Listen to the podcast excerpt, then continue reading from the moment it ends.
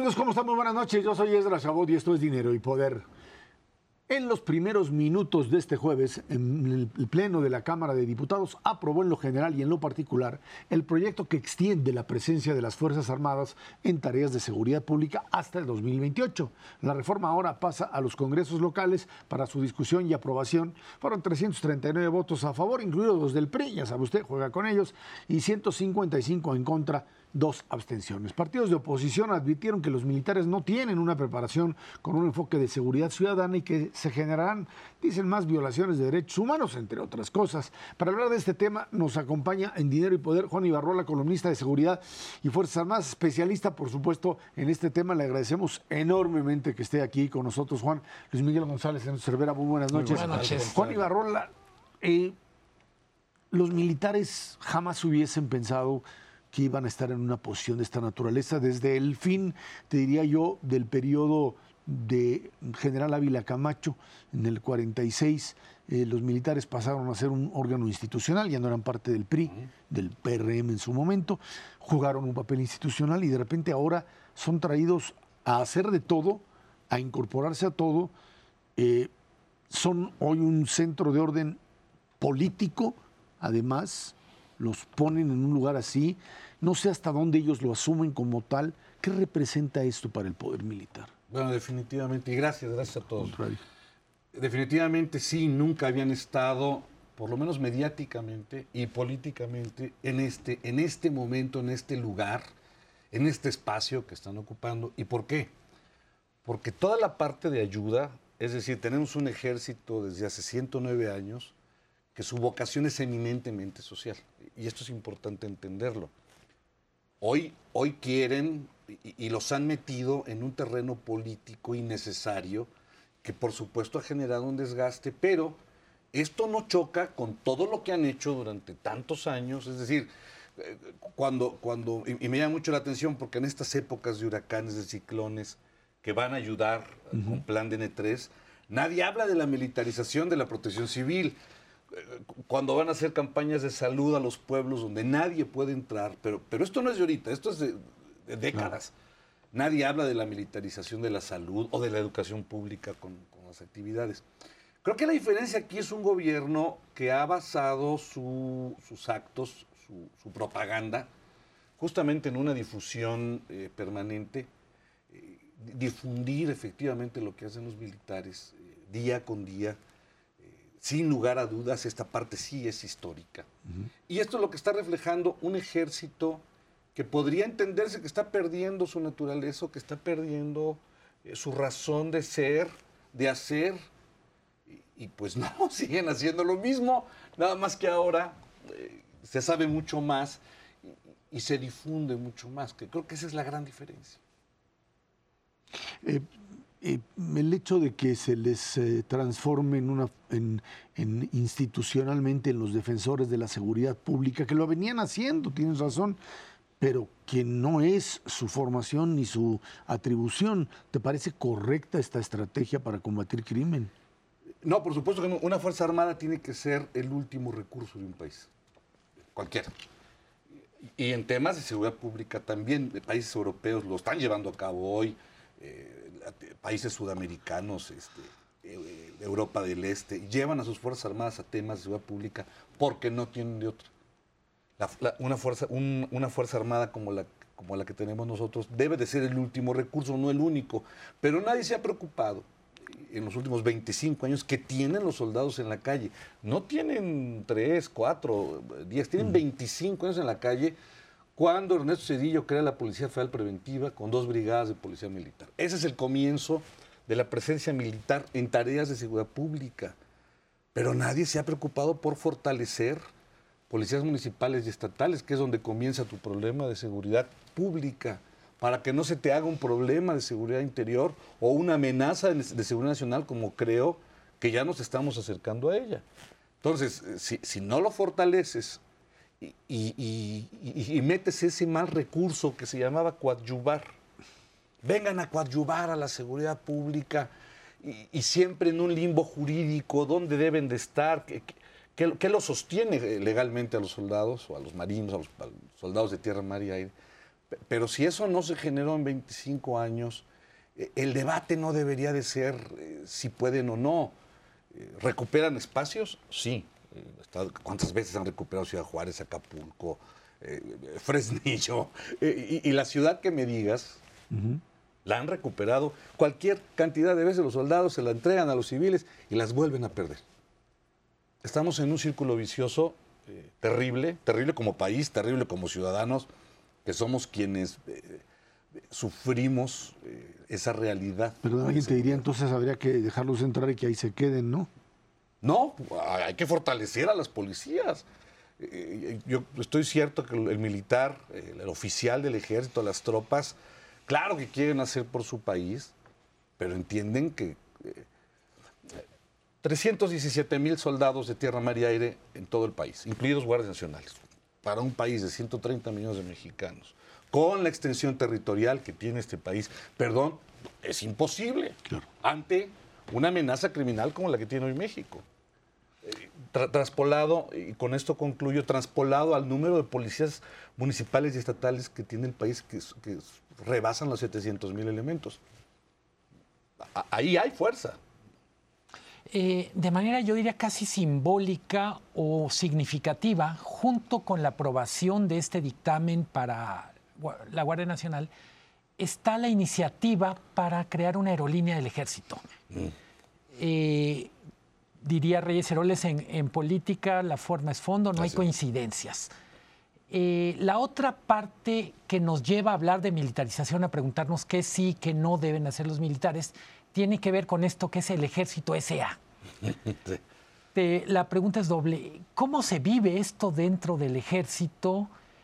Y cómo vamos a poderlo evaluar si una parte del problema es que con el ejército hay una tradición de menor rendición de cuentas, cuando menos en la manera en que los civiles renden cuentas. Me río, Luis Miguel, y no por, no por llegar al consuelo de tontos o por minimizar el tema, no. Me río porque al final de cuentas eh, no se ha vendido bien eh, cuál es la labor del ejército de ese ejército corporativo, si lo queremos llamar de esa manera. Eh, se habla de los albañiles del ejército. Ningún soldado, ninguna tropa agarró una pala para construir el aeropuerto de Felipe Ángeles. Se contrataron empresas, em, empresas y personales civiles. Sí, un cuerpo de ingenieros dirige, dirigió y dirige las obras, pero, pero de ahí a que, se, a que se hayan convertido en los grandes constructores, era tomar a las tropas y ponerlos a construir, no pasó. Eh, Banco del Bienestar lo mismo, Tren Maya lo mismo. Este dislate, y, esto lo digo a título personal con mucha responsabilidad, de una aerolínea eh, eh, de, entrada donde por, ley no puede haber un administrador de un aeropuerto o de varios aeropuertos y que sea dueño de una aerolínea. Si este proyecto llega a funcionar, llega a salir, eh, cambiando leyes que creo yo que no son las importantes del país y ojalá que se entienda bien que, el cuerpo legislativo de este país no debe desperdiciar su tiempo hoy en este tipo de cosas, porque los militares, y esto lo digo eh, recogiendo un poco su sentir, no es una posición oficial evidentemente, yo no soy su vocero, pero eh, no les interesa este tema de ir, a, de ir a administrar 10 aviones o de ir a administrar un avión que, no se vende. ¿Les interesa ir a, digamos, a manejar el aeropuerto como sucede? Para todo problema van y traen un militar para que ponga orden en el aeropuerto de la Ciudad de México, eh, porque creen, el presidente cree que los militares son los que saben hacer las cosas. El presidente tiene una confianza plena, y, y me atrevería a decirlo con respeto y con objetividad, una confianza que fue incongruente porque es el único candidato que como candidato ha atacado tanto a las Fuerzas Armadas, ya hablaba en esa campaña del, 2018 de regresarlos a los cuarteles y a la hora de la hora, pues no, fue, fue un cambio completamente diferente al ponerlos eh, a la vista de todos como un actor permanente, un actor social permanente y cotidiano. Y hoy quizá generar un actor eh, público-privado eh, permanente y cotidiano ante eh, proyectos que simple y sencillamente no pueden funcionar. Eh, y, pongo un detalle, las, ganancias de estas empresas que se supone administradas por, marinos y soldados, van a ser las utilidades para las pensiones del Instituto de Seguridad Social de las Fuerzas Armadas. Eso no puede ser. Es decir, las pensiones ya son un derecho y, no, vas a basar la pensión en si tiene utilidades o no. Es decir, si no tiene utilidades, entonces este, los soldados retirados no van a cobrar sus pensiones. Sí, el presidente tiene una confianza plena, Esra, en esto. Pone un marino al frente del aeropuerto de la Ciudad de México. Este es un buen ejemplo un marino que hasta el día de hoy está dando resultados, es decir, llegó a poner un orden en el aeropuerto.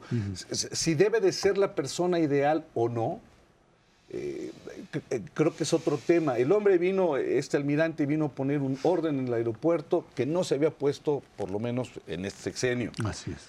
Eh, no digo por ello que el soldado, el marino, el piloto sean lo ideal para administrar empresas públicas.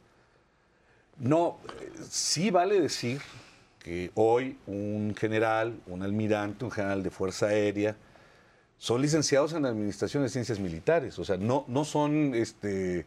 Eh, no son improvisados, no, no, es un, no es el general Agallón Mafafas de los bigotes, panzón, tráiganme el perro lanudo para limpiarme los bigotes. No, no. Estamos hablando. Gente que sí, sabe. estamos hablando de profesionales que por lo menos tienen una maestría, un general, un almirante en este país, por lo menos tiene una maestría, administran personal, administran recursos, administran logística. Insisto, no es lo ideal, no, porque el soldado no estudió, el oficial del ejército no estudió para eso. Juan, eh, eh, como todo en el país está increíblemente polarizado también allá adentro. Y encontramos esquizofrenias como ser la institución más respetada y querida en el país y al mismo tiempo vemos videos todo el tiempo que los están vejando y no pueden hacer nada. Una cosa me queda clara, pueden o no estar contentos o enojados con su nuevo papel político y económico, pero me queda muy claro que están muy enojados con esto de abrazos no balazos porque no los dejan actuar en eso que fundamentalmente les están encargando, la seguridad del país.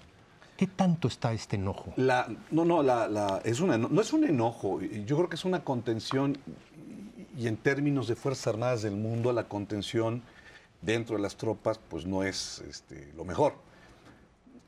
A, ver, el soldado mexicano, insisto nuevamente, el soldado de tierra, mar y aire en este país, el de este país, sabe perfectamente bien que, su vocación social, insisto en esa vocación, del uso de la fuerza, el uso legal de la fuerza y la violencia, como, como las trampas que les ponen en estos ejemplos que de verdad contra las millones de operaciones, no estoy exagerando, ¿eh?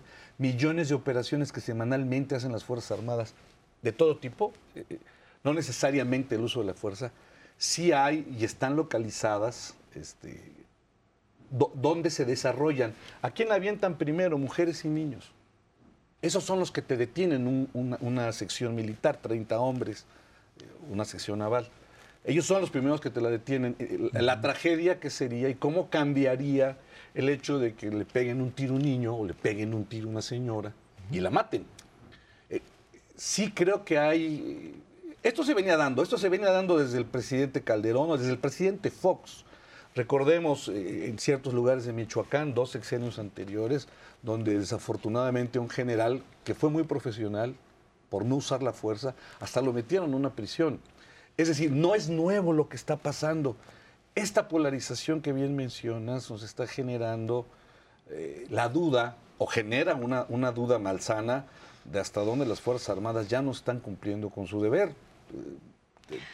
Y ese, creo que es el problema. Juan, el tema de la infiltración eh, de los aparatos de seguridad, de lo que sería el guacamayazo, como le llaman, de entrar al a lo que serían los eh, sistemas de inteligencia y de repente te aparece todo, incluso análisis político, dicen, de lo que sucede en el, ejército. ¿Es un error? ¿Fue un error del ejército? ¿Es falta de presupuesto para manejar? ¿Es un error propio? ¿Es un golpe de fuera? Eh, golpe de afuera, evidentemente los, piratas cibernéticos van a intentar atacar y atacar. Si han, entrado al Pentágono, pues, y, digo, lo digo con respeto, que se entienda bien, si, han logrado entrar al, Pentágono, la Secretaría de Defensa Nacional tiene cuatro servidores específicamente. De esos cuatro, el que se atacó fue uno, que es el de correos electrónicos. Efectivamente, hay muchísima información ¿Hay consecuencias? Seguramente sí, eso es algo que difícilmente lo sabremos, pero, pero tiene que haber consecuencias en función de una cadena de mando, porque hay un responsable de sistemas en, en el ejército que tienen mucha información. ¿Cómo van a traducirla y cómo van a interpretarla? Quizá ese sería el, gran quid de este asunto. Eh, en el momento en que la presenten a la sociedad, eh, pues lo único que van a demostrar es que el ejército sí está haciendo. Y, quizá al gobierno no le gusta lo que el ejército le dice en sus informes y en sus análisis de inteligencia. Ahí no creo que salga tan mal parado el ejército entonces. Es decir, el ejército va a demostrar Señor presidente, señores gobernadores, señores alcaldes, señores diputados, se les dijo que aquí había un problema.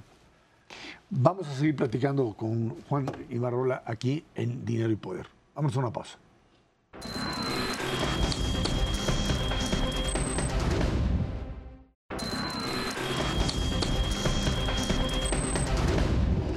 Bueno, pues continuamos platicando aquí con Juan Ibarrola, por supuesto, el tema de la militarización o el papel del ejército mexicano dentro de lo que pues vemos, la propia realidad nacional. Luis Miguel, tenías una pregunta. Eh, Juan, se ha especulado mucho sobre el, papel de los militares en este sexenio, pero sobre todo lo que seguiría para el próximo sexenio. Eh, no tienes bola de cristal, pero a partir de tu conocimiento de la cultura militar, ¿qué papel jugarán en la parte final del sexenio, la transición, y sobre todo qué tan fácil va a ser para el próximo presidente o presidenta de México eh, reconocer, mantener vivo un pacto que uno dice tiene el sello de López Obrador en los cuatro costados. Hay dos, aspectos. El primero es bien importante. Las Fuerzas Armadas son la única institución permanente de este país. ¿Y, por, qué, por qué su permanencia? Porque son un bien de la nación. El secretario de la Defensa, el secretario de Marina son miembros del Poder Ejecutivo, del Gabinete Legal, pero a la vez son un bien nacional. ¿Por qué? Porque uno es alto mando del Ejército de la Fuerza Aérea y el otro es alto mando de la Armada de México. Eso les genera una dualidad muy interesante, una dualidad legal, social, eh, patrimonial de país muy importante. Mi segundo, eh, mi segundo camino de fortaleza a, una transición militar, naval correcta. Es los 70 años del PRI, yo me acuerdo cuando, iba, cuando llega Vicente Fox, o va a llegar Vicente Fox ya presidente electo, que se hablaba de una Fuerza Armada de 70 años tricolor, de 70 años priista, de los generales que no aguantaban cañonazos de 50 mil pesos, de ya no generales como alcaldes, como gobernadores. Es decir, una gran transición de lo militar, lo civil durante 70 años. ¿Qué pasó con Vicente Fox? Nada. Fueron y sirvieron, el general Vega García, que acaba de morir este año, fue y le sirvió al, presidente Fox. Eh, eh, para mí esa es la llegada de Fox, la llegada del PAN con Calderón, pasa lo mismo. Regresa el PRI con Peña Nieto y todo el mundo, bueno, ya se pintó ahora el ejército de azul el, general secretario de, Peña le sirvió. ¿Qué pasa con un cambio tan, tan drástico, tan, tan radical como el que tenemos a partir de 2018 con López Obrador? Pues un ejército que está, está cumpliendo con un proyecto de nación. E, el presidente, el presidente de la República es comandante supremo de las Fuerzas Armadas por mandato constitucional. Si hay un tema legal ahí. De, de, manera coloquial se hace la pregunta, que es un poco pregunta retórica, pero ¿y el ejército regresará algo de lo que recibió como facultades, como prebendas, como atribuciones. Esa permanencia institucional, esa fortaleza institucional que tiene el ejército, que tiene la Armada, le da la capacidad de que si llega un nuevo comandante supremo, o, el otro día me decían, la comandanta supremo, eh, pues no sé, hombre, mujer, quien llegue a gobernar este país del 24 al 30 y traiga una intención, por ejemplo, de disolver la Guardia Nacional. vámonos a un extremo ya que es coyuntural. ir en contra. Lo van a tener que hacer. Siempre y cuando sea una cuestión legal. Que esta que es la parte Juan, importante. esta parte de que el, eh, ejército ha eh, diseñado iniciativas legales para defenderse y que forma un grupo de presión dentro del gobierno, es parte de su acción como tal, si existe este tipo eh, de, digamos, de iniciativa política dentro del ejército, o es simplemente lo que se maneja como documentos internos que ahora se filtran como parte de ello. Eh, esto tiene que ser, pero no, es, no, se limita al ejército o a las Fuerzas Armadas mexicanas. Es una necesidad institucional el que tú digas cómo, cómo legalmente estoy cubierto, no una, no una cuestión política. insisto, eh, yo no sé, es, es, recurrente el chisme, y aquí sí me río, que el secretario va a ser candidato por, favor, seamos serios, tengamos un debate serio. El ejército quería esta eh, extensión hasta el 2028 de la presencia o la legalización de la presencia del ejército en la calle hasta el 2028. El ejército está, está, está cierto, está consciente de que el problema de seguridad es muy grande y que no está la, la solución en sus manos. La solución es voluntad, la solución es no politizar la seguridad, que es lo que se ha hecho en los últimos 25 años en este país. Presidente que llega politiza la seguridad. Hoy está politizada a tal grado que hasta los presupuestos municipales y estatales, perdón, los tiene el presidente. Tienes una debilidad institucional, policial terrible. No está en las Fuerzas Armadas esa solución. Si tú le preguntas al soldado, ¿cuándo te vas a ir? El soldado te va a decir, no sé, hasta que el país me deje de necesitar. No veo que sea hasta el 2028, ¿eh? eh ojo, creo que se quedaron cortos. Si, ya hubo tanto esfuerzo legislativo para este tema, si debieron de haber ido 10 años más, porque para la gravedad del problema, para la construcción de nuevas instituciones de policía, se requieren por lo menos 15 años, por lo menos 15 años para que empiecen a dar resultados ante el nivel de problema de inseguridad que tiene este país. Juan, si hay algo que quedó, no sé si presupuestalmente en ese orden, pero fuera del ámbito, del país, no solamente del ejército, es la inteligencia. Nos quedamos sin CISEN, nos quedamos sin muchas cosas. ¿Debe o no debe el ejército entrarle a esta parte de inteligencia? Más allá de los guacamaya leaks y del el espionaje, etcétera, todo país democrático requiere de inteligencia, interna y externa. cualquier sistema de gobierno necesita por fuerza servicios de inteligencia. Todos los ejércitos del mundo tienen servicios de inteligencia. Sí, el tema de Guacamaya Leaks ha generado eh, un, punto de señalamiento a la fortaleza de inteligencia que tiene el país en materia de inteligencia militar. Eh, ¿Ha funcionado? Sí. Insisto nuevamente, eh, desafortunadamente Guacamaya Leaks está dejando conocer cosas que no son de verdadero interés para la gente. se llevan más al terreno político. ¿Funciona la inteligencia militar? naval de este país, sí, va a ser en función de un gobierno, perdón, así siempre ha sido. Y tiene que seguir siendo para que este país tenga por lo menos un orden eh, dentro del estado de cosas nacionales para que funcione. Si no, lo debilitas terriblemente.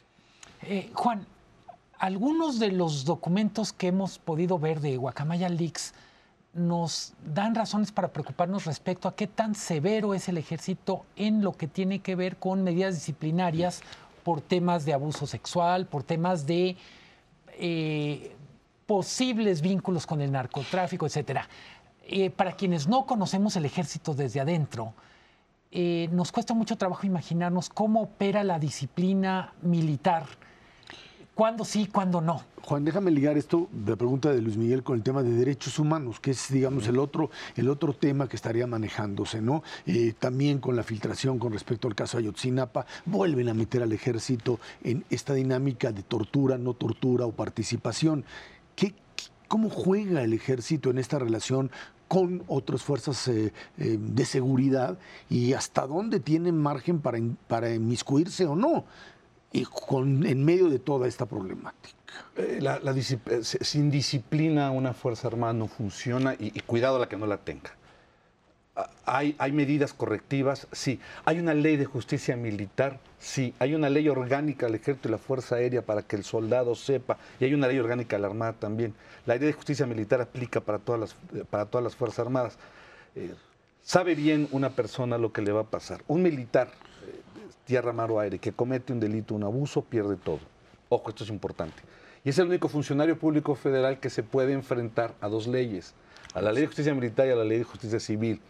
Por eso le piensa más eh, un militar a, abusar en derechos humanos, acoso sexual, abuso sexual. El, mundo militar, como bien lo dices, eh, Luis Miguel, es un, es un mundo complejo, cerrado, tendríamos que estar adentro para entender, por ejemplo, lo que puede ser un acoso, lo que puede ser una violación. Lo que sí puedo asegurar es que en el momento en que se detecta y se comprueba, ese delito no queda impune. La ley de justicia militar tiene una efectividad del 98%.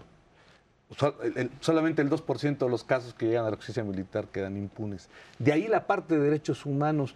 Poco se sabe, de, repente debería difundirse más. La primera institución que eh, tuvo una materia de recursos humanos, de, derechos humanos, perdón, de, protección de derechos humanos, fue el Colegio Militar y la Escuela Naval, es decir, los y el Colegio del Aire. Los oficiales que salen egresados, si reprueban la materia de derechos humanos, no pueden continuar. Se ha generado todo un mito alrededor de esto, es decir, eh, de, las, de las eh, quejas, de las denuncias que llegaban, porque bueno, hoy no tenemos Comisión Nacional de Derechos Humanos, hoy no es medible, hoy no podemos hacerle caso a esa comisión. Pero mientras se podía, por su autonomía, del 100% de las denuncias que llegaban, la mitad eran falsas, es decir, nunca se llegaban a ratificar. De, esa, de ese otro del 50% restante, el 70% eran denuncias de personas que no existían o de delitos que no se podían comprobar. ¿El tema de Ayotzinapa te parece que es un intento de ensuciar al ejército, de meterlo a esto? El tema de Ayotzinapa es la, ideología antimilitar de Alejandro Encinas, aferrado en lograr que los militares hagan embarrado en esto. Y, ya lo demostró con su informe, que no es el informe de la COBAG, no es el informe de la GIA, es un informe que hizo él, que en base a un testigo que es un criminal confeso, tienen a cuatro militares en la cárcel. Esto, rápido. Muy rápidamente, 2024 va a significar un año complejísimo. Mucho. No solamente son las elecciones, podemos llegar a encontrar, por la polarización del país, violencia en las calles. Sabemos, porque nos, nos lo has dicho, que no tenemos policía. ¿Qué tal y qué papel van a jugar los militares en esto? Yo creo que la presencia militar en las calles, como son en cada elección, le va a dar mucha seguridad al electorado los criminales, y esto es importante, los criminales de frente jamás van a enfrentar a los soldados, el a los crimen organizado. El crimen organizado, que son los que podrían generar y los que generan la violencia ya lo han hecho, ¿eh? Enfrentar en estos procesos electorales que se vienen del año que viene y del siguiente. Y si le dan órdenes de que no haga nada. No, no, primero el pueblo. Ya se lo dijeron el 16 de septiembre el presidente. primero el pueblo, señor presidente. Juan la especialista en Fuerzas Armadas. Muchísimas gracias, por haber estado aquí con muchísimas Gracias, muchísimas Un privilegio. De Al contrario, ustedes, gracias. Vámonos a una pausa. Esto es Dinero y Poder.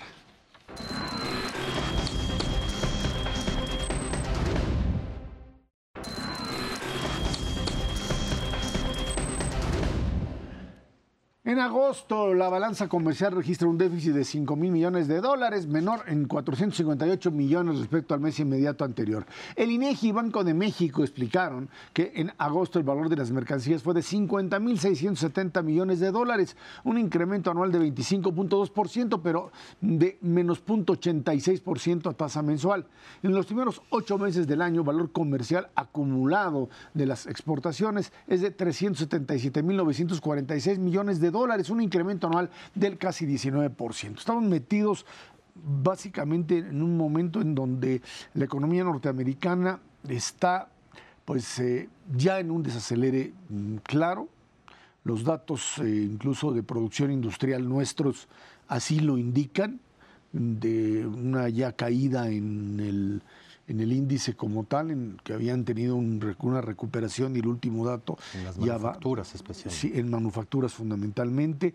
Eh, mm, vamos a platicar después del tema de inflación en Estados Unidos, pero la verdad es que el tema central en este momento para nosotros es cómo la economía mexicana se ubica dentro de lo que podríamos llamar este, este momento en donde los sectores, fundamentalmente los sectores como servicios, se ven pues eh, fuertemente afectados ya por esta tendencia de cada vez una menor liquidez, o sea, cada vez hay menos dinero, lo que había anteriormente, esto empieza pues a cerrarse Ernesto y entramos en una dinámica en donde si no es se le llama recesión, por lo menos sí ya el apretón y el eh, dejar de tener dinero como forma de expresión de una economía que camina está presente, ¿no? Son los dos pies al mismo tiempo los que están flaqueando.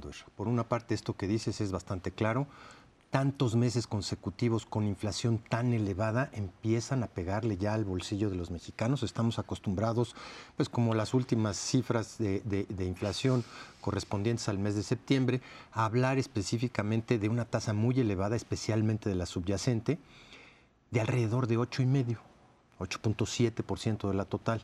El problema de fondo es que lo que le pega efectivamente al bolsillo de las familias mexicanos es la inflación de alimentos y esa está en 15% en el caso de productos agropecuarios y en 13% de la de productos alimentarios procesados.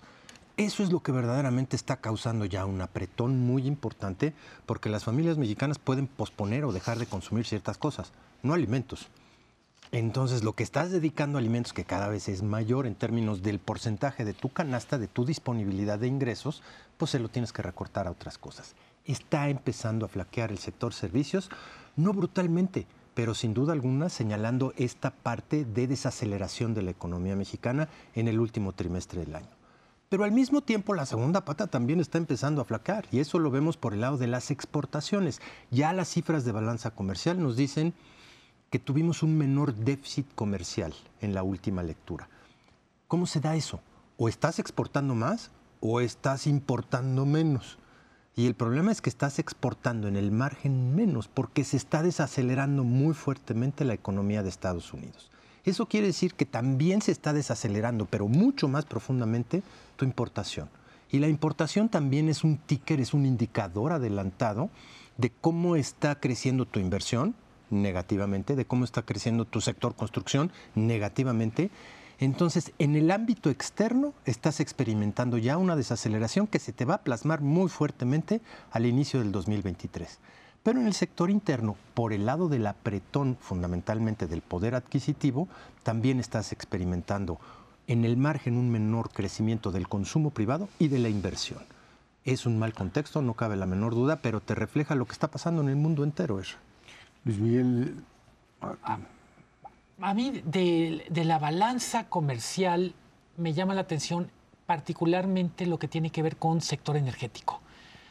Eh, la semana pasada, de manera un poco confusa, se celebraba que México participaba en este acuerdo de la OPEP para recortar el precio del petróleo. En parte, digo, lo de celebraba de manera un poco confusa, asumiendo que somos un país petrolero. Eh, en el mundo está la OPEP y una agencia que representa a los importadores o consumidores, que es la Agencia Internacional de Energía. Para todos los fines, cada vez somos más de la Agencia Internacional de Energía y menos de la OPEP. Nunca participamos en la OPEP como miembro, pero estamos literalmente ahí un poco decolados.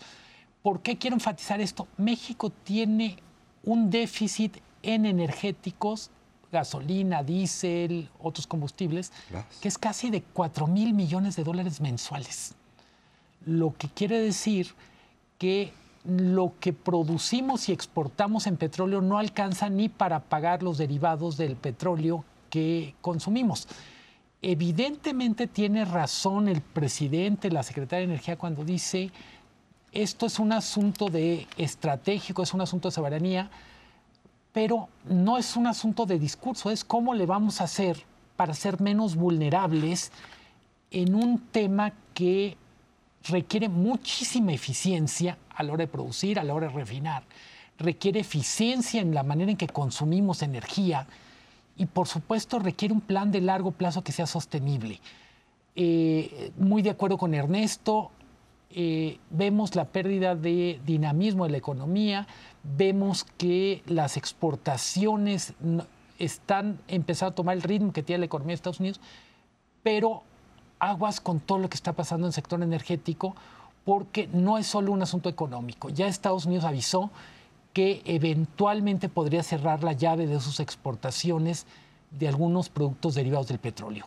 Es solo un amague pero nos da una idea hasta qué punto está conectado lo económico, lo geopolítico y hasta qué punto estamos mal parados en, un tema donde probablemente tengamos una narrativa, pero no tenemos una estrategia.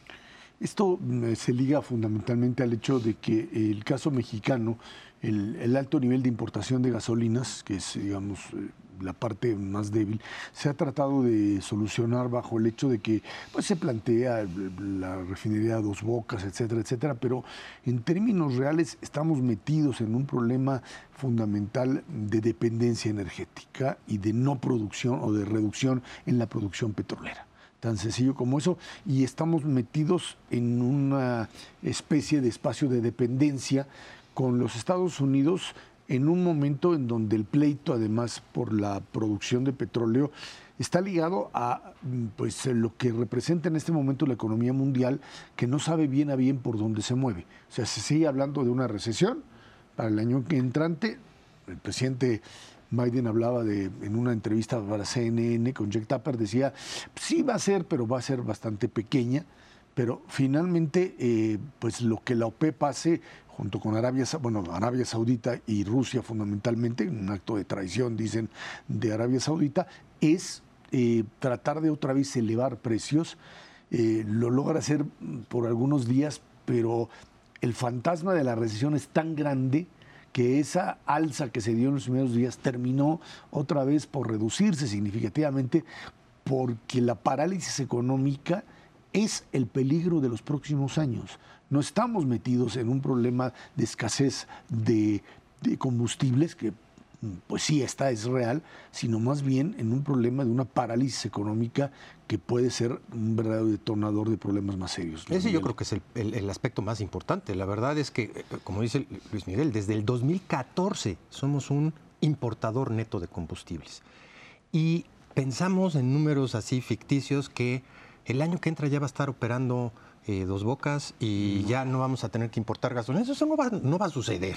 Nos vamos a tardar muchísimo tiempo. Y aunque sucediera, vamos a seguir teniendo una dependencia brutal porque lo que producimos internamente no alcanza para satisfacer nuestras, nuestras mismas necesidades de petróleo, no de, refinados, como es gasolina, mucho menos de gas, que lo desaprovechamos brutalmente. Ojo, lo que peor se viene en el último trimestre del año, pero sobre todo en el primer trimestre del 2023, hablando de energía, no es el precio de las gasolinas que va a estar brutalmente alto, es el precio del gas. Ahí es en donde vamos a tener un problema muy serio para la economía mexicana, porque el gas, a final de cuentas, se sigue utilizando fundamentalmente para producir electricidad. Y sin electricidad abundas por el lado de la oferta, a contraer la producción manufacturera que tenemos en este país. Sí está muy complicado e interconectado. Hablar de dependencia en materia energética es dejar de lado la codependencia que tenemos como una región integral de América del Norte en materia del Tratado de Libre Comercio. Y eso pues no lo podemos soslayar. Eh, yo subrayaría al hilo de lo que dice Ernesto, es, tenemos una narrativa desde el gobierno que yo creo que contagia o conecta con la gente. Pero la narrativa no se corresponde con estrategia.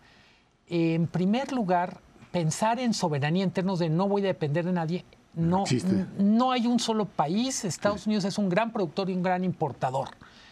Eh, pero además, una cosa que puso en evidencia toda esta crisis alrededor de la invasión de Ucrania es la transición energética que estaban llevando los países, por ejemplo, europeos, que eran la, gran referencia mundial, no alcanza para los conflictos del 2022. Eh, necesitamos la transición energética, pero también vamos a tener que ser muy realistas. Las energías fósiles van a durar un buen rato y nos vamos a tener que exigir cada vez más en renovables, sabiendo que en cualquier caso eso es para la próxima generación y no para los que estamos aquí en la mesa. Decían que pues el tema de mm, autos eléctricos y deshacerse esto, pues iba a estar ser inmediato. Aquí lo hemos planteado. Pues, quizá no sea para 2035, 2030. 2030 o pues en una de esas hasta el 20, como tú decías, para el 2030 y mientras tanto estos 6, 7 años que siguen van a ser fundamentales. Hoy Europa está metido en un problema gravísimo de escasez de ello porque pues apostaron correctamente, me parece, a las energías limpias y con ello dependieron enormemente de la importación fundamentalmente de Rusia y hoy están metidos en un problema mucho más grave para, para resolver. Bueno, ahí está este punto. Vámonos a una pausa y de regreso vamos a platicar con usted nuevo nombramiento en la Secretaría de, de Comercio. Raquel, Economía. Raquel, perdón. Economía. Economía, ya se me olvidó. Raquel Buenrostro, Raquel Buenrostro con otro rostro ahora para los empresarios. Esto es Dinero y Poder.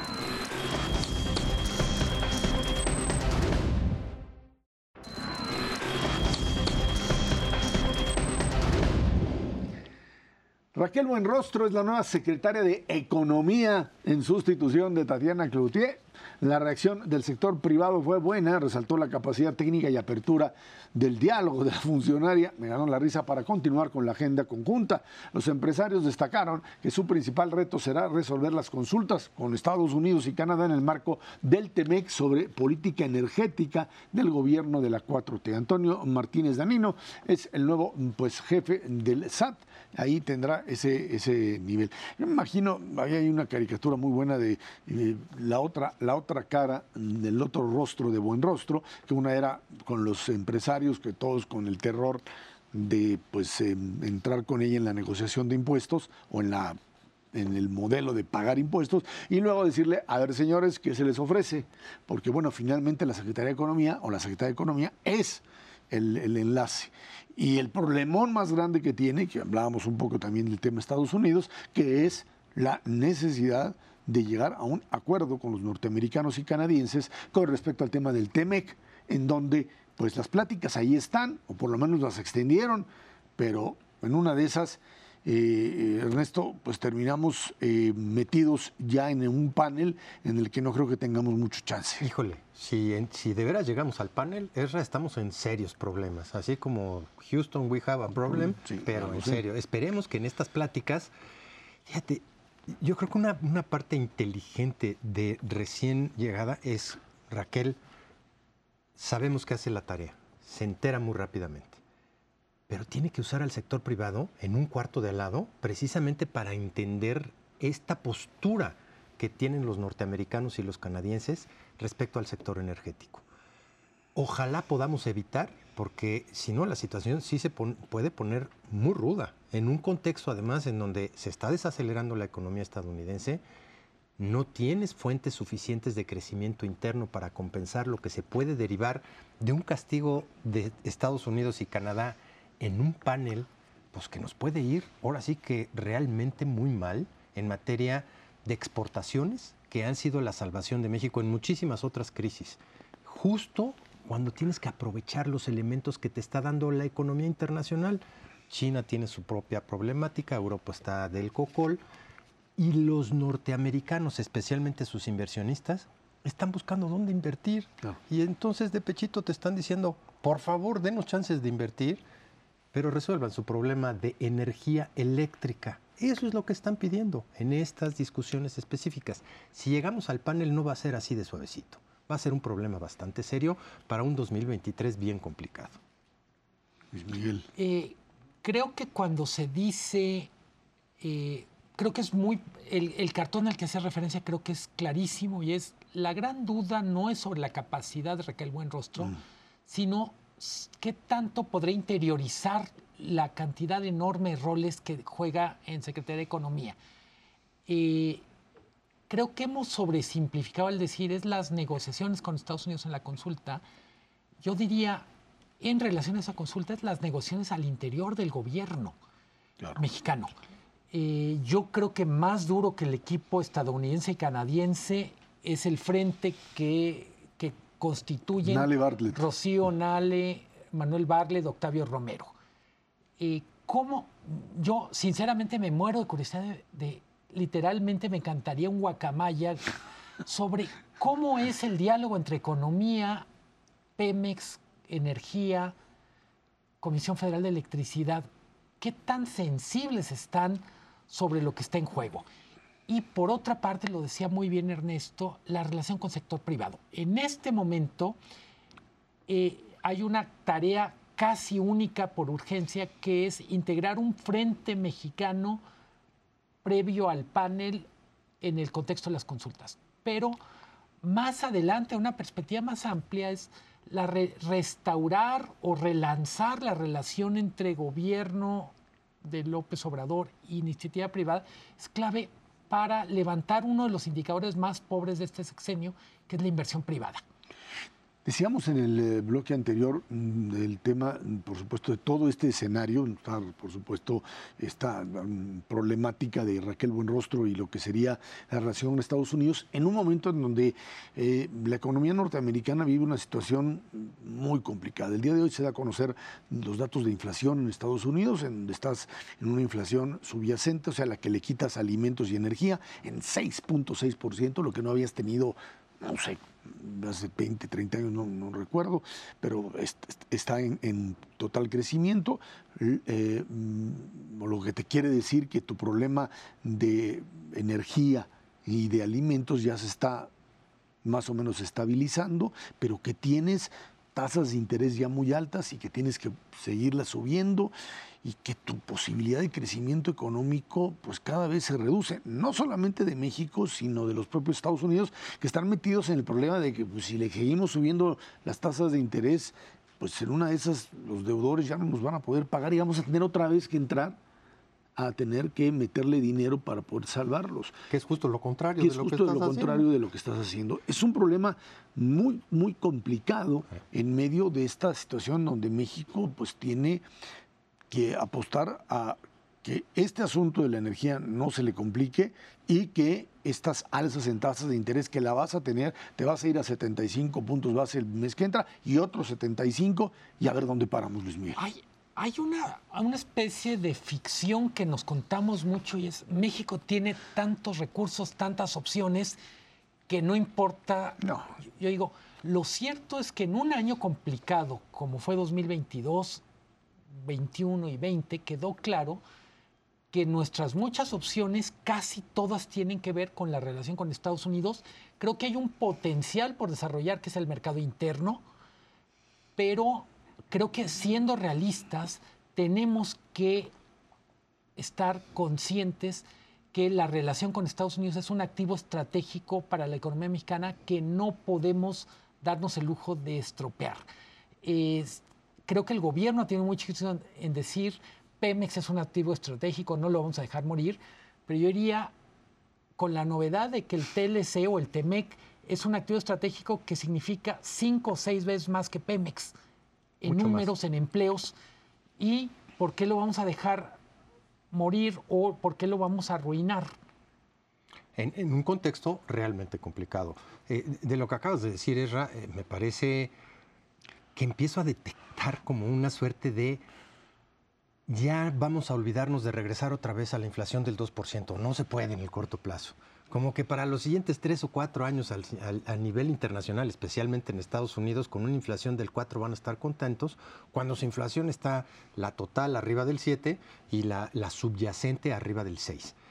Híjole, eso es peligrosísimo, porque realmente, si ese es el caso de Adeveras, Luego bajarla a nivel del 2 no nos va a llevar otros tres años, ¿eh? O sea, realmente te tienes que poner muy estricto hoy para bajarla relativamente rápido hacia el 2024. Si no es el caso, si lo que, o sea, lo que te está diciendo es le sacamos a una recesión fuerte en el 2023, hasta por motivos políticos, si quieres pues nos vamos a ir con crecimientos bajititos para los siguientes tres o cuatro años. Pero ahí el, tu problema es otra vez que pues, los norteamericanos tienen recursos de donde moverse, países industrializados.